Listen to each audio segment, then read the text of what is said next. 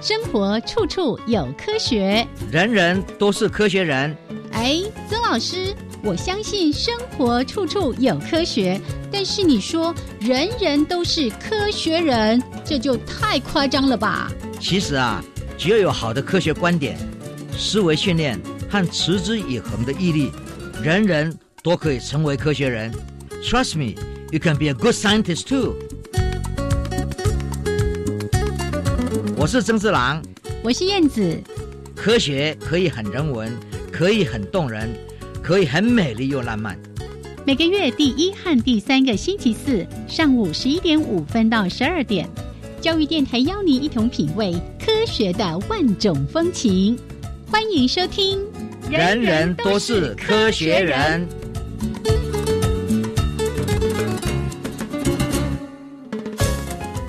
亲爱的听众朋友们，大家好，欢迎收听教育电台，人人都是科学人，我是燕子，我是曾志郎。Hello，曾老师。哎，燕子好，大家好。哎，你今天看起来有点风尘仆仆的感觉。阿都是今晚做不赢嘿。嘿，啊，他到处要去跟人家加油。台湾现在是在很多动能，还有很多现在世界在变化，台湾跟着在变。台湾很多新的科技，嗯，新的方向。新的转型都会在台湾发生，但是呢，世界在很多变化之中，但是我们最重要的还是要看到台湾本身在这个世界的各种新科技的冲击之下，我们要往前迈进。嗯，哦，然后呢，很多事情台湾都到达一个地步，其实再往上提升一下，我们就是在世界级。嗯，那现在就是怎么样让大家有一个团队，有一个平台往前走。那除此之外，我们有我们自己的艺术，我们有我们自己的文化。可是，在世界上，我们怎么去表达？也把要把世界最好的团队给带进来。所以呢，我这两天最大的高兴就是去参加了桃园中立远东企业团队，他们为了当地的艺术跟文化，建造了一个国际上会非常有名的会展中心、会议中心。嗯嗯。而这个会展中心里面呢？最重要的包括一个音乐厅，这个音乐厅还有这整个会展中心，找了一个非常有名的西班牙的，这个真的非常有名的建筑师，在十年前就在开始规划，嗯嗯，然后呢，终于在我们疫情快要过去的时候动土。我昨天就去参加这个动土，感觉到与有荣焉，嗯哼，因为这一位卡拉特拉瓦建筑师呢，一位非常知名的西班牙建筑师，是很有名。我们看到雅典的奥运主场馆。是他盖的，他设计的，是大家当时也是觉得说哇耳目一新，然后它里面有很多新的作为，比如说屋顶可以打开。另外呢，在九一一美国的世贸嗯被打坏之后，被炸坏之后，那个双子星那边对，大家在会墟里面要打造出一个未来的希望，也请了他盖，对，嗯，所以呢，我们觉得说这是非常棒的一件事情。嗯，然后好多个有名的机场也是他。来负责建造出来的。最近，他也在杜拜正在盖一个，将来会是世界上最高最高的一个 tower，就是那个一个大 building。嗯嗯。那这个呢，也是非常新颖的一个建筑，很漂亮。这位大师居然愿意第一次到台湾来，嗯，然后呢，他也看到台湾的美，他来好几次，每次都对台湾的美，对台湾的这些人情、新的科技发展印象深刻。所以他就说，他愿意为台湾建造一个建筑物，是，而且是以音乐厅为主体的，一千两百位的座位，然后再加上旁边又有一个将来的会议中心。对于台湾在北部发展，台北、新北市，然后再加上桃园，等于新兴北部的一个发展，会非常重要。这个是我们觉得说太好的事。这个 building，这个大师，世界的大师。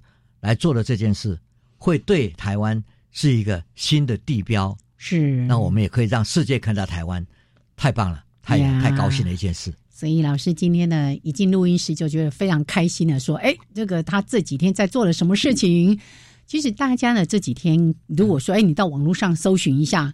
打上远东国际会议厅，你就会看到说，哇，这是未来非常重要的一个台湾的新地标。对，最重要的，它在旁边还会再盖一个亚东医院的第二个医院。哦，是，对，是。那这样呢，对当地的医疗，嗯，哦，又是一个提升，然后再加上科技，再加上这些音乐，哦，我们说是等于人生里面生命、文化、科技、生活这些东西都会在这里面。是，所以我觉得说这个将近有一百多亿的投资。嗯，应该是对台湾是一个很新的进展。OK，所以也是一个非常多功能的国际会议厅。然后老师刚刚提到说，哎，亚东医院的中立这边也有一个新的分院，对桃园地区的民众来说，哎，又多了很好的这个医疗的资源了。是因为亚东医院是个医学中心，是，所以它的层次成绩算蛮高的，而且最近也做得非常好。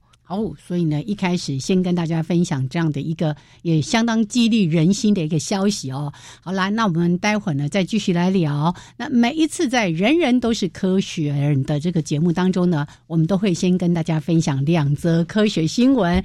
这一集呢，最后一则科学新闻就是要带着大家来浏览一下世界各国的科技进展。那另外呢，在科学人观点的主题时间，我相信老师待会儿一聊，大家就觉得哎不陌生，生因为呢，在生活当中，好多家里的用品啊，这些电器啊等等的，甚至你开的车子，都有这个理论的一些相关的运用。但是到底内容是什么？待会儿在节目的后半段再来分享给所有的朋友们。好，老师，那这个段落我们先聊到这边，待会儿呢一起为大家来提供这两则科学新闻。是的。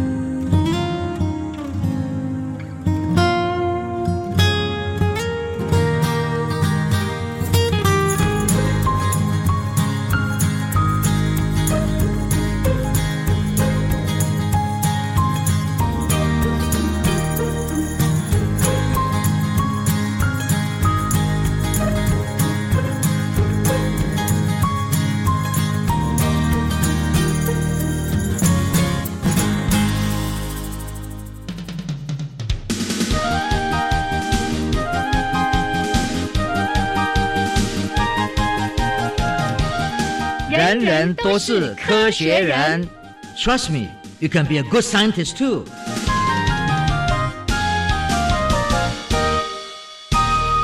人人都是科学人，处处可学新知识。欢迎朋友们继续加入教育电台。人人都是科学人，我是燕子，我是曾志昂。好，今天的第一则新闻，我们直接从地球，哎，要往很远的地方去眺望，来了解一下。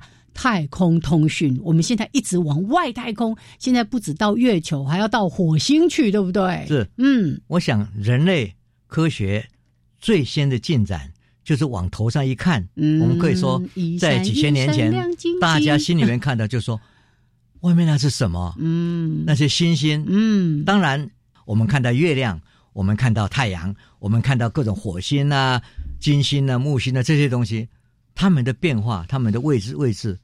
都跟我们的生命息息相关，嗯所以大家知道潮汐啊，是对，就是受到这种引力的影响啦，引力对不对？对，所以呢，这个对外太空的探索，当然是人类绝对不可以忽略的一环。嗯哼。但是呢，我们以前靠的是无线的通讯，无线通信呢，以现在眼光看起来，在当年当然是唯一的方式。对，在做在网上外面无线电波，你就觉得好厉害对，然后再看他们传回来是什么东西。是。可是现在呢，接受器还有各方面都会有一些。困难的部分，嗯哼，比如说，如果我们今天要收比较深层一点的外太空的一些讯息，嗯，这些讯息呢，我们就需要盖一个接收器。你知道这个接触器有多大吗？嗯，很大很大，像足球场那么大。对啊，就是像一个足球场。那这个足球场呢，全部的变面积，每个地点都要指向哦，那外太空接收的那个对，想要去接收的地方，对对啊，这个当然是。被当年的技术所限制。嗯，现在呢，新的技术来了，这个叫做镭射通讯。嗯，啊，镭射，我们也曾经讲过，这个镭射激光现在用来越来越多的应用，是。在各方面，对不对？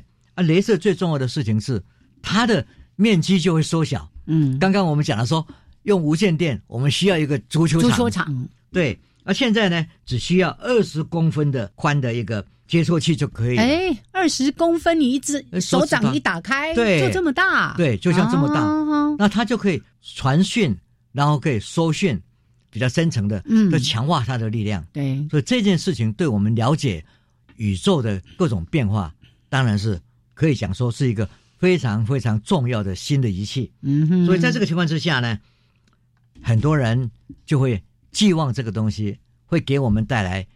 更多有关宇宙的知识。是，那当然了，这个也是刚刚在开始，这个这个这个讯讯息呢，我们就觉得说，从二零一三年开始，是林肯实验室在 NASA 他们就成功的设计在地球之间的镭射传输，那这种光子呢，利用光子的计算机机器哦，然后来接受，然后呢一直在传输，现在目前讲起来。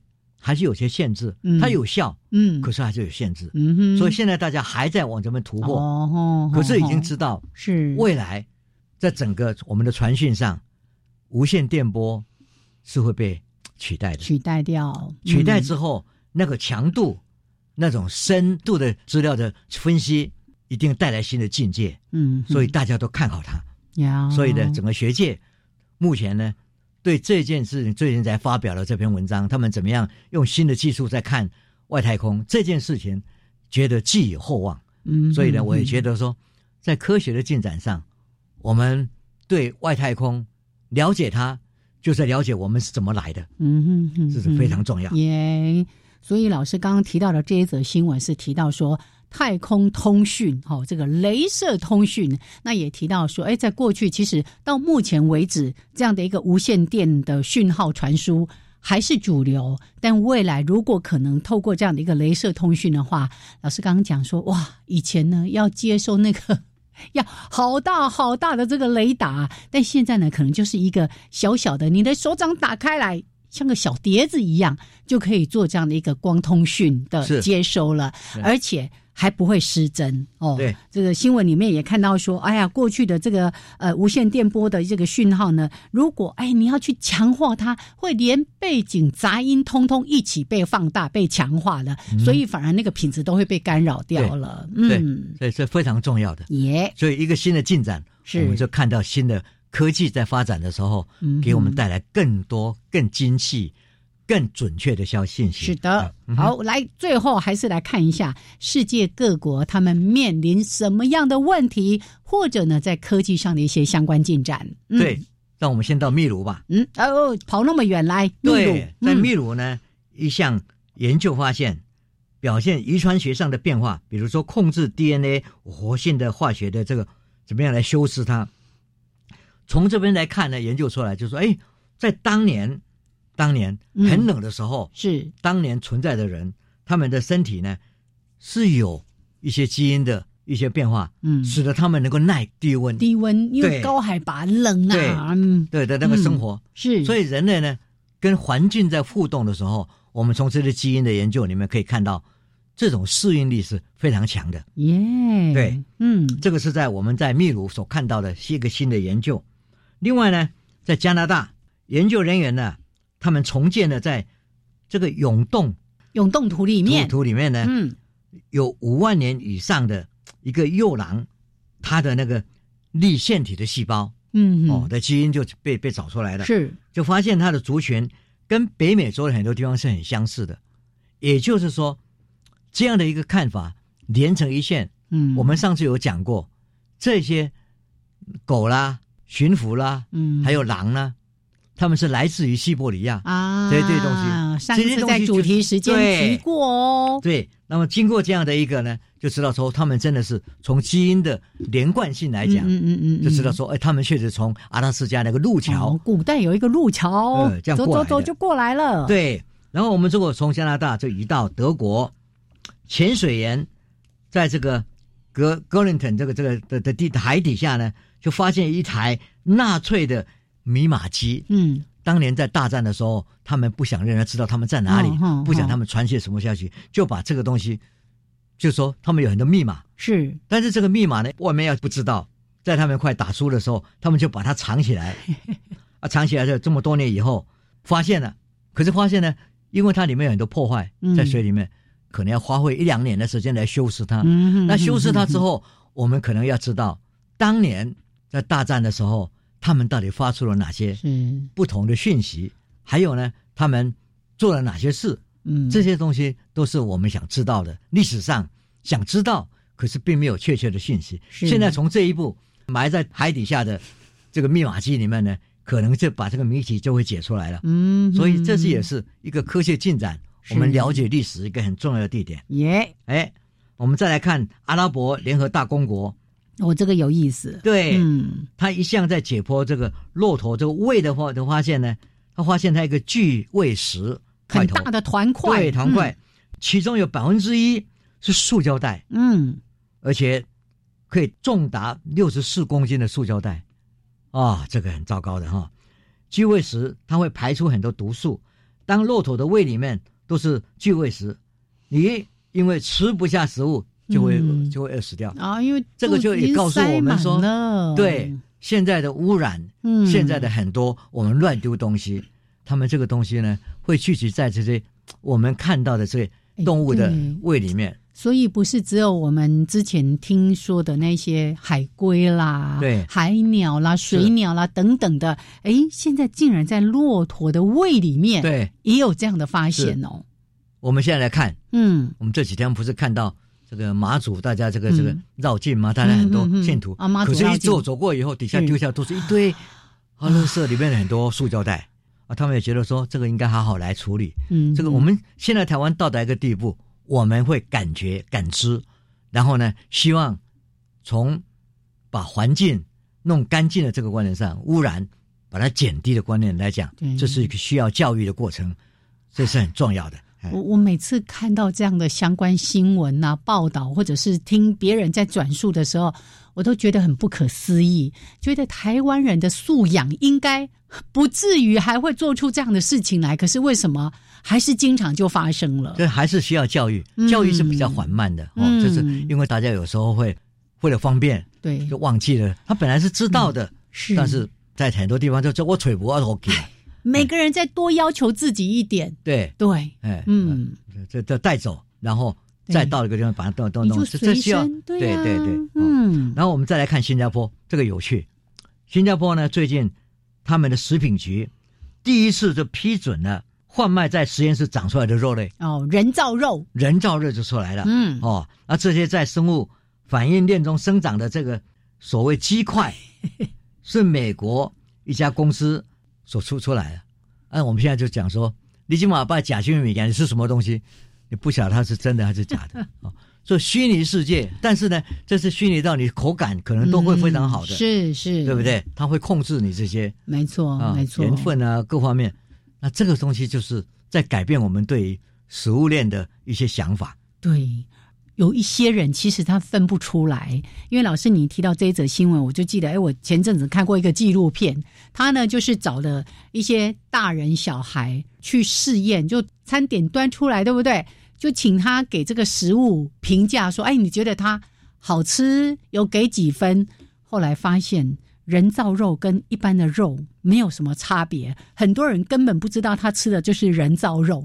是，所以这个也是一个问题，对不对？好，我们再来看，在马达加斯加哈，嗯，这里面有一个非常有趣的，英国皇家这个植植物园呐，哈，嗯，他们把一个看起来像是好像腐烂的纸纸袋子一样的这个兰花，嗯，那认定为是世界最丑的兰花，但是这个兰花呢，其实是研究机构人员在去年所看到的。一百五十六种植物和真菌之一，也就也就是说，你看起来好像是不重要的，其实它是很很名贵的。是是。所以这些呢，也是看到说，嗯，很多事情在植物园里面，哦，植物的研究里面，嗯，我们以为我们知道很多东西，可是，说你你有时候不会注意到，我们想兰花都一定很漂亮嘛，颜色各方面都很漂亮嘛，对，怎么会看起来像？破的纸袋、烂纸袋一样呢，像腐烂的纸袋。对，但是它是一个新品种的兰花。是，虽然被认定说叫做全世界最丑的兰花，但是像老师刚刚说的，哎，为什么这时候才被发布是一个新品种兰花？那很可能就是它真的稀有，过去一直没有被发现。发现，嗯，那现在看到了，是，就是说在自然界上有还是有很多东西，我们还是没有。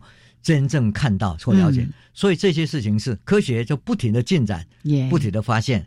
那你也看到说，为什么会变成这个样子？那个基因跟环境的的这种各种不同品种的兰花，怎么会有这一种？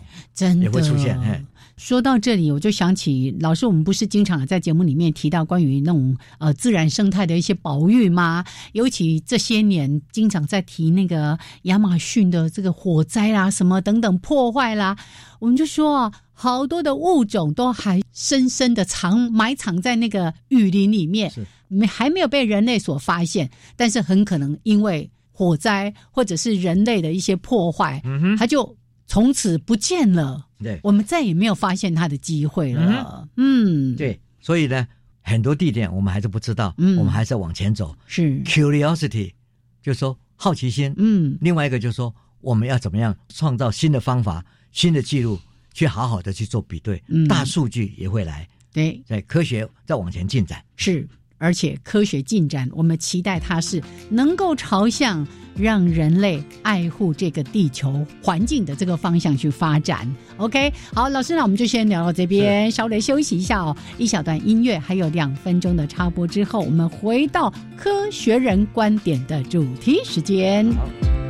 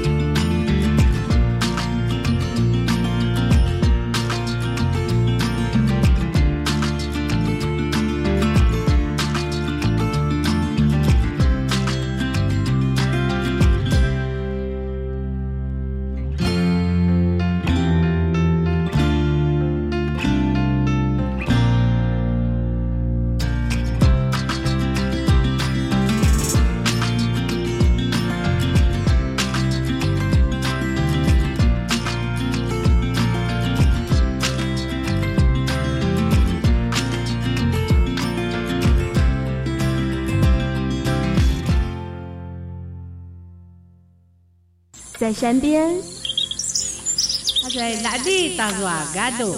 在海边。你那边运多哇哦，有你意想不到的学校。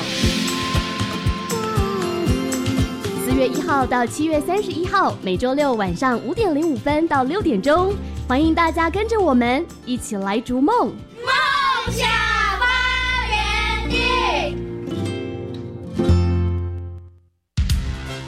听众，大家好，我是国立台湾师范大学林子斌。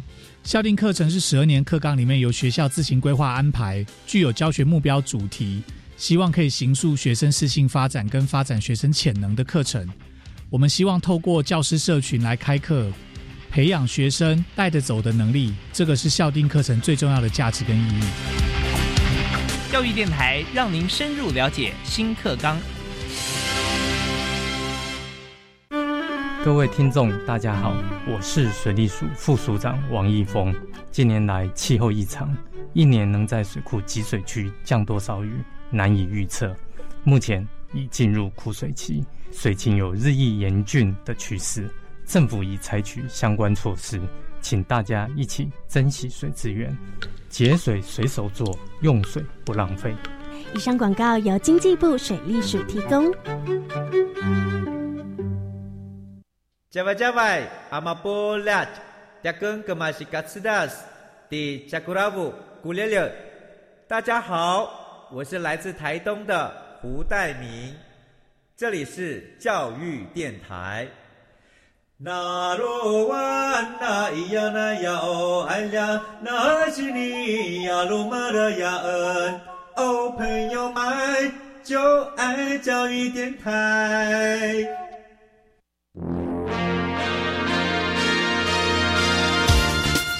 人人都是科学人，Trust me, you can be a good scientist too. 人人都是科学人，处处可学新知识。欢迎朋友们继续加入教育电台。人人都是科学人，我是燕子，我是曾志郎。好，我们的节目呢，在每个月的第一还有第三个礼拜四上午十一点五分到十二点，为大家按时播出。欢迎朋友们呢，能够守住这个时间。那当然呢，如果说啊，刚好有事情错过了，或想要重复来收听，欢迎回到教育电台的网站，找到节目资讯，然后打上“人人都是科”。学人就可以在六十天之内重复来收听。好，那回来加入到我们节目后半段的科学人观点的主题时间。今天的主题很模糊，很 模糊。哎，这个不是科学，要讲证据，说一不二，是真的就是真的，是假的就假的，哪有什么模糊的这个空间啊？老师是，嗯，我们这样讲哈，我看到燕子在在我面前，嗯。你就是燕子，是，嗯，嗯，对对对啊，这有模糊的空间吗？当然有啊，啊，因为现在科学上、科技上已经可以做一个三 D 的 投影，然后呢，可能栩栩如生的在我面前跟我讲话。你怎么像那个影分身之术这样子？可能你眼前有同时好几个燕子，到底哪一个是真的？对，有可能啊。这个现在就是可能，所以呢，我们在讲很多事情，就说，哎呀，你看嘛，嗯，很多数字，我们大家认为它客观，因为因为它是一个一个这样被数出来的嘛，是啊，但是呢，有时候这个一数出来之后，一定了，我们就觉得说，嗯，你定的是什么东西？嗯哼，对不对？完了标准到底你怎么去衡量的？是，我们啊，我就讲一个。我们今天如果要去订一个一桌菜，嗯，因他人人家讲说，哎呀，你来订订这桌菜，你说要订什什么样的菜色？我这边有好几个，嗯，啊，这个多少钱？这个多少钱？然后价码一直往上升，对对对对对。那你当然是在真正的生生活里面呢，你就会碰到说，这个价码，可是我现在呢，其中有个菜，嗯，我这个菜呀我不要，比如说鱼我不吃，嘿，我要换一个，但是换一个呢？你要换进来的时候，你要换什么？嗯哼，对不对？你说啊，你知道北的 菜单，里面去看，嗯，那你说，哎，这个多少钱？啊，这个是多少钱？你换的时候是不是等同？哦，那个就很模糊了。嗯，那很可能那个店家就说：“哦，你换这个菜要加价多少哦？”对啊，这个东西就说你所要的东西，嗯，跟你所想象的东西，嗯，还有跟事实上人家给你回答的东西是完全不一样的。我们可以看到。这顿饭吃起来，嗯，心里又有点不太舒服了，对不对？一边吃一边在那边想说，你这这样我到底是划不划算呢？对啊，而且模糊嘛，很模糊。可是我们要了解，这整个世界，我们在生活上很多东西都不是一清二白，哎，一清二楚喽。对，一清二楚，然后就说一句话，一个数字就定天下。真的，常常是。我们的生活，我们是建立在一个我们认为嗯。是绝对的事件上，嗯，可是真正如果仔细去思考，很多都是一种叫做激励论啊，哦，populistic，或者很多都是相对啊，对，像老师刚刚在讲说什么桌餐，对不对？你可能订一桌八千块啊，有人觉得很便宜，有人觉得很贵，有人觉得很划算，有人觉得说，哎呀，这个菜色。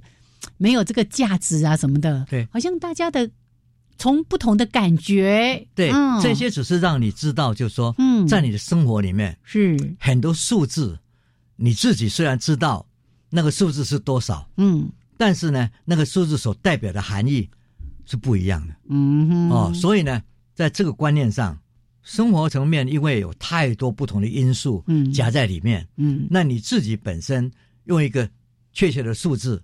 就会觉得说，啊，逻辑就是一清二一清二楚嘛，一清二楚嘛，怎么会搞搞得这样子？本来就是这个世界上，我们从生物界，我们从社会面，嗯，因为复杂，哦，复杂就是很多，嗯，激励论，嗯，在背后。如果如果从这边看，一个数字所代表的虽然很清楚，嗯，但是呢，当你加上了一些主观的想法，就会变哦。比如说，嗯。我曾经讲过，我们在我们以前的文章里面也写过，有个小孩子，嗯哼，他在算术各方面都不错的，是是。然后老师就问他说：“哎，七一七二七十四三七二十一，对不对？啊，给他叫他作答的话，他都没有问题。啊，有一天老师想说：哎，我要改改变一下，我要用一个应用题。他就说：我们去卖香蕉，嗯，一斤。”七块钱是现在三斤买了三斤多少钱？嗯哼，这个小孩子呢，又写了二十块，二十哎哎，老师就说哎，刚刚我们在用数字的时候，你不是很是三七二十一吗？对对，啊，现在三斤哦，不是应该二十一块吗？你怎么会写成二十啊？傻秘书啦，这个小孩子就说啊，我出头的亏，开开这个 水果干嘛点嘛哈，各种东西，然后也也写是水果店。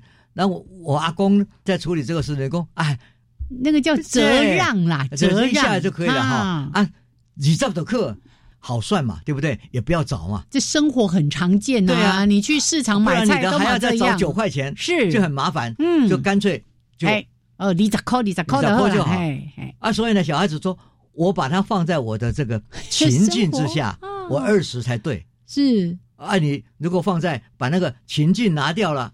我们叫做把那个社会的情境拿掉，你就只剩下当然是二十一嘛，二十一块嘛。纯数学的领域绝对是三七二十一，对。但是放在生活领域，它可能三七变二十。对。那我们再看，有时候自己会碰到很多事情，会觉得很奇怪，对不对？你刚刚讲过，嗯。现在现在家庭里面的所有的东西，嗯。哦，你说我要去用洗衣机好了，我洗衣机，我到底。它这里面有有多少多久，很多不同的。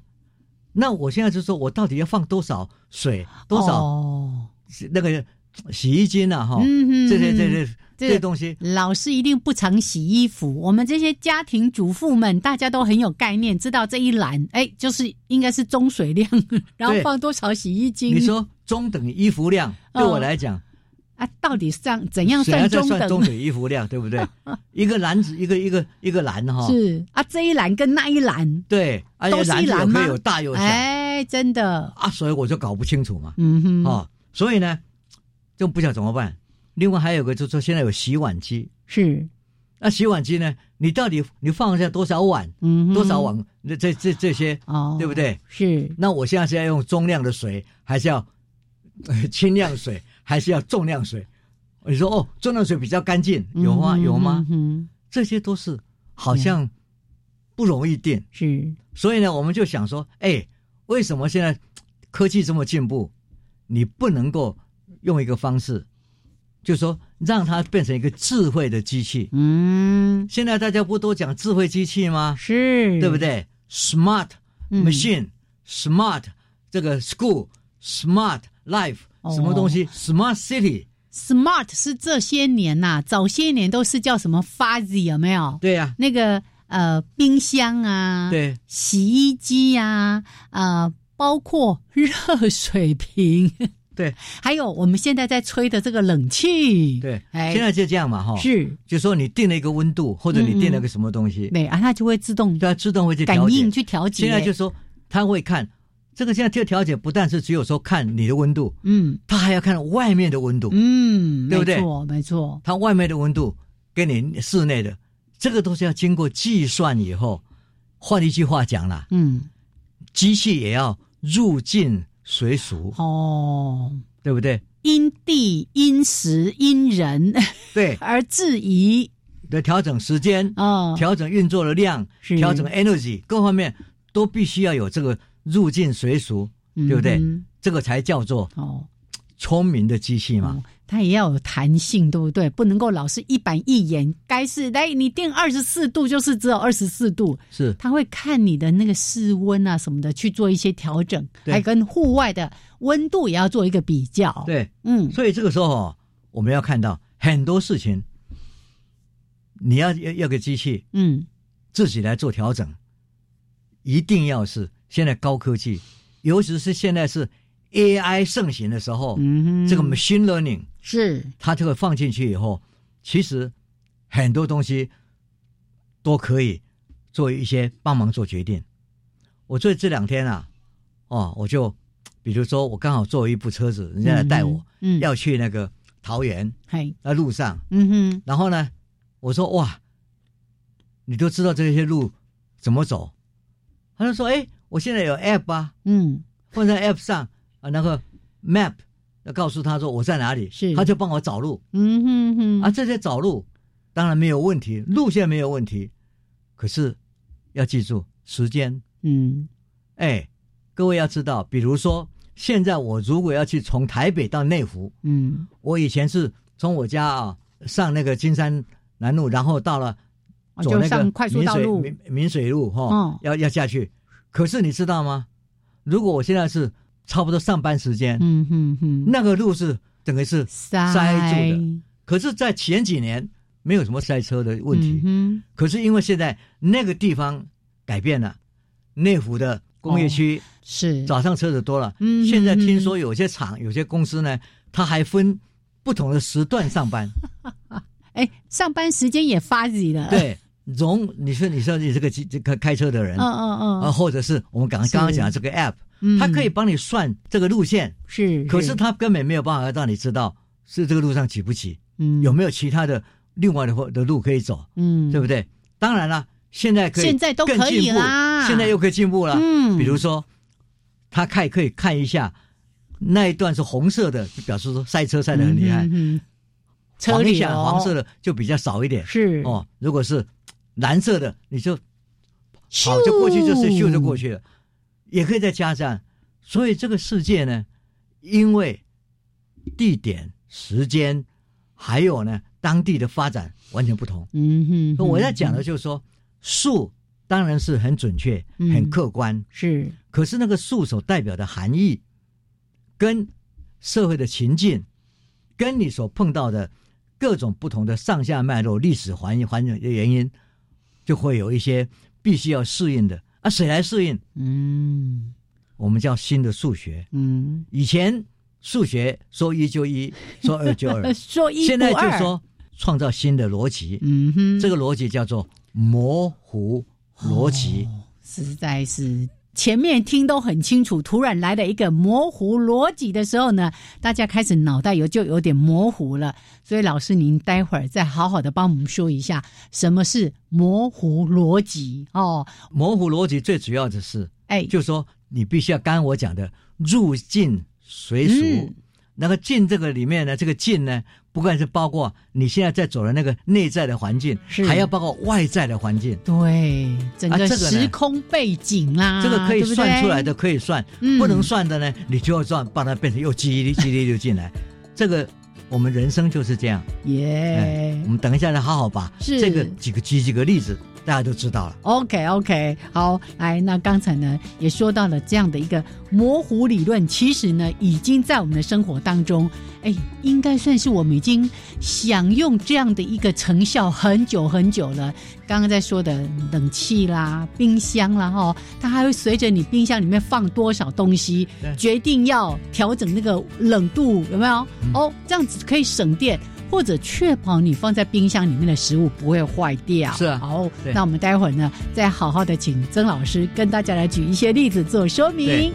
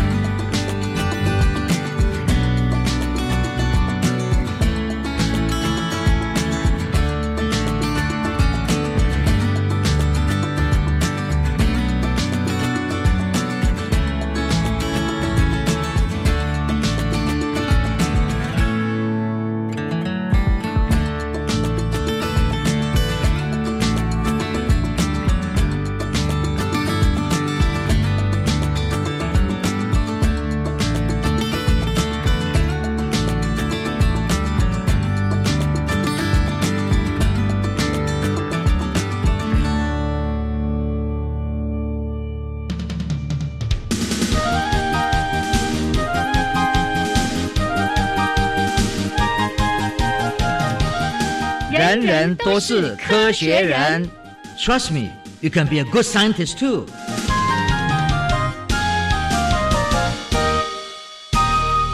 人人都是科学人，处处可学新知识。欢迎朋友们继续加入教育电台。人人都是科学人，我是燕子，我是曾次郎。好，这个前面呢再说一些事情，大家清清楚楚的，还说到那个说一不二。但是呢，很多事情要视情境而有所改变跟调整。而且老师刚刚说的不是只是个人感受哦，它可能还包括了外在的一些时空背景，包括什么季节、温度，哈，好多好多的事情，这些通通要纳进来做一个考量，所以事情就变模糊了吗？就是要用有一个观念，就是模糊的逻辑。逻辑呃，最重要的是伯克莱的一个教授，嗯 j a d e 是他当年提出了这个这个模糊逻辑的。的思考，嗯，然后发表一篇模糊逻辑怎么样用在各种不同的计算上？是。因为以前计算都是这个多少多少，这个多少多少很准确，是。就是绝对值，嗯，现在不是要把它加进激励值，嗯。啊，这个激励值进来的时候，很多东西啊就会有变化，所以这种复杂性，这一种我们叫做动态变化，嗯，是变成是一种动态就是常态，嗯，我举一个例子，哎。在美国啦，或者在比较很冷的地方，下雪下的很厉害。那你开车，嗯，开车的人都知道，如果你是在那个冰天雪地这样跑过，如果你碰到一个好像有个危险的地方，你要刹车，你不能够像平常一样，嗯，脚踩下去就刹车，嗯，那个脚踩去刹车的话呢，因为路很滑，哦哦。哦，那个阻力，再加上那个滑，是。一下子就会滑出去。咻就滑出去了，就滑出去。哦，可能各位知道，就是说这个叫做切线的出去，一家按照切线，这个力量就出去了，因为哎。那个地上的那个阻力都不一样。对，去年好像美国就发生过，因为大风雪，结果几十辆车子撞在一起。是。哦，，对，这个都是这样子。嗯。可是你如果知道在美国开车，人家教你，嗯，就告诉你说你要踩一下，放一下，踩一下，放一下，慢慢踩。分段式，这个叫做分段式的哦，哦，我们叫做 pumping 哎啊，pumping。pumping，哎嗯。pump pump pump 哦。pump，然后呢，慢慢慢慢哦，慢慢慢下来。嗯嗯，所以呢，你真的在雪地开车，不像你在一般的时候开车，路上呢会滑水积啊，嗯。还有冰的一些一些遗留物，所以呢，你自己本身就保留你的车子跟前面的车子中间的那一段隔离。你以前讲说，啊，我现在开六六十迈哈嗯，的车子，隔一个车隔两个车的的位置就可以了，我刹车来得及。在冰天雪地就不可以。哦，那个安全车距要拉得更安全长，车的真的是，因为你在 pumping 的时候呢，嗯那个让它有个缓冲的余地，一直走，都要算进来，都要算进来。嗯啊，现在呢，已经慢慢的很多车子，新型的车子嗯都会把这一些算进去。啊哈呀当你的擦摩擦的那个力量，论论摩擦力量，反映到你的眼眼镜上，在眼前上，他们就会设计出来，你就是在刹车的时候呢，你虽然一踩踩刹车，你忘记了你踩刹车，嗯。可是他会帮你 pumping，哦，分段就噔对对噔噔，对对，他会帮你。哦因为，你在而且安全安全性就高很多了，但是这个也是呃这一种计模糊的计算呢，嗯就是因为就是像你刚才刚才你讲的，嗯。因为有血腥的经验，车子撞在一起，嗯。车子出货了，呀。大家知道说不可以这样，是。慢慢慢慢就学会，在整个这个真正的现实社会里面，不是那么样一个数字就代表一个含义，哦，一个数字嗯，要经过解释，嗯那个解释就完全不同了。哦，你不是说我这个数字呢，我解释就一种，嗯。而是那个解释就含着前因、后果、环境。嗯。我们刚刚讲说是财、是人、是啊是地、是时。因时因地因人因各种的因素而质疑，它是要保持一个弹性的，对，哦，所以我跟我们要讲的是，这位教授是。设计的这个 Berkeley 这个教授，哦 day，呃呃对，他设计了这一块就这个模理论以后，嗯真的影响很大。呀，很多科技界在各种不同的必须要适应的东西的器材上，还有基建上，像家庭生活所需要的东西，他都给你设计这个东西。嗯哼，啊，现在这嗯公司新的公司呢，在建造东西呢，也是从这个观念讲。所以如果讲说现代科技跟传统科技最大的不同点是，现代科技真的是把模糊这个概念嗯放进去了。呀，啊，模糊逻辑加进去以后，很多东西呢，你看起来就说，哎，我加了一个东西以后，是不是要多花一点钱？可是你长久省下来的钱比这个更，嗯，没错没错嗯，所以这个东西就是 在一个新的世纪在发生变化的时候，我们有时候对于世界的模糊态度、动态的一些思考，我们就必须要有一些把它灌输在你的日常生活上，这样的话呢，才不会常常碰壁，嗯哼哎就就觉得说应该是这样，耶，结果不是这样。是啊。这个东西就是我们所谓智慧，刚刚讲智慧的机器，嗯哼，就是智慧的机器里面所安装的一些新的软体，就会帮你去以模糊的态度来设计对外面的适应，会非常非常的有效，嗯哼，这个才是哼对的。呀。所以老师，你刚刚提到说，运用这样的模糊逻辑的演算方式，应用在很多很多的，包括我们生活当中的一些机械的应用哦。像刚我们也举了电子锅、冰箱、冷气，好多好多的东西。哎，透过这样的一个模糊逻辑的这种演算去设计出来的产品，它反而更能够善解人意。对，或者是事实上里面它有有，例如说它可以省电，它可以。帮助我们做更多的事情，然后也让我们更省力。以前有那个什么。他傻瓜，你聪明。现在呢，这个机器也变得好聪明了。是，嗯，这样，这样，现在就是说，不是一成不变。呀，机器本身就有模糊的逻辑运算系统，嗯，它能够做最好的适应。是，我想这个是，你看起来这是数纯数学，嗯，但是呢，它带来一个新的革命性的概念，会使我们在讲说什么样。节能减碳呐，各方面呢，省省这个 energy 的能能能量啦，这些东西就是，嗯，让你能够好好的是去把它长久计算下来，你是节省了很多很多事情。是，尤其我们现在一直在谈要怎么样做节能减碳的这个工作，如果。可以好好的来运用，哎，模糊逻辑和 演算方式，我实在是非常没有数学的头脑，但是呢，听到这样的应用，觉得还蛮有趣味的。而且我看老师您的文章，好像也有提到说，这位科学家后来还得到一个很大的这种科技的大奖，对不对？就因为这个得到好多个，是最重要的是他到日本工业界，嗯，给他最高的这科技奖，哦，对不对？那时候日本哦有本田企业九十多岁的大佬呢，来跟他讲话哈，就说亲自颁奖给他，就是说这个对世界的贡献太大了。嗯嗯嗯嗯。最有趣的是，他的贺词有这么一段令人很醒思的话。嗯哼，他说：“我的一生因为模糊逻辑的存在而有了更清楚的含义。”哦，这句话很有玄机哦，请大家再重新听一次。老师，你可以再说一次吗？我的一生。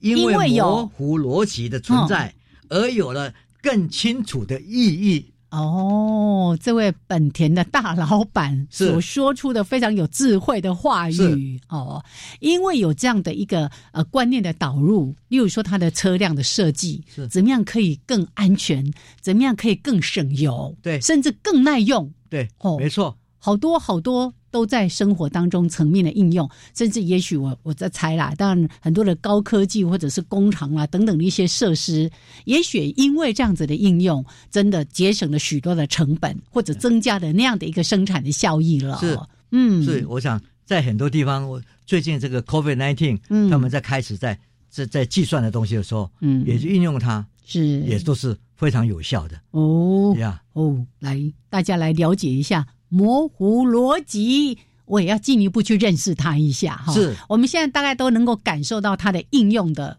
各种的产品，但是它背后刚刚说的什么一个演算的模式啊等等的，有兴趣的人自己进一步的去了解它。这个就是我们大家要看的 哈。很多事情，我们常常用一个完美的世界，嗯，然后再看结果是。有时候就是要要一步一步一步，嗯，在每一步在走的时候。都必须安插某些模糊的，在那个时段里面，嗯，必须要有一些激励的算法，嗯，那样子的方式呢，就不会说，因为你还没有达到最完美，我们就把它抛弃、放弃了。对，是是，所以说这个模糊逻辑呢，很重要的就是让我们看清，就是像这位贺词说起来的模糊逻辑。让我们看清世界的真实面。嗯哼哼，那这个东西是哦，对所有的应用是非常重要的。对他的人生有了更清楚的意义。是啊，不过呢，这个模糊不要放在你的人生当中哦。就像刚我们一开始在提到的这个泰鲁格号等等的，我们就提到说，哎，有一些事情我们会太随便了，没有去遵照所谓的安全的守则，很多该严谨去面对的事情，我们还是要用最严谨的态度，尤其是攸关人们的生命、财产安全等等的问题。是。是的，绝对没错。嗯，好，那谢谢老师今天跟我们分享的这个模糊逻辑，那在生活当中很多的应用，我们要感谢这个科学家的努力了。好，来谢谢老师，哎，谢谢大家，希望你们的人生更清楚，因为模糊，哎，因为模糊逻辑。是。OK。好，那老师，我们跟听众朋友一起说再会喽。是，嗯，拜拜，拜拜，拜拜，下次节目见。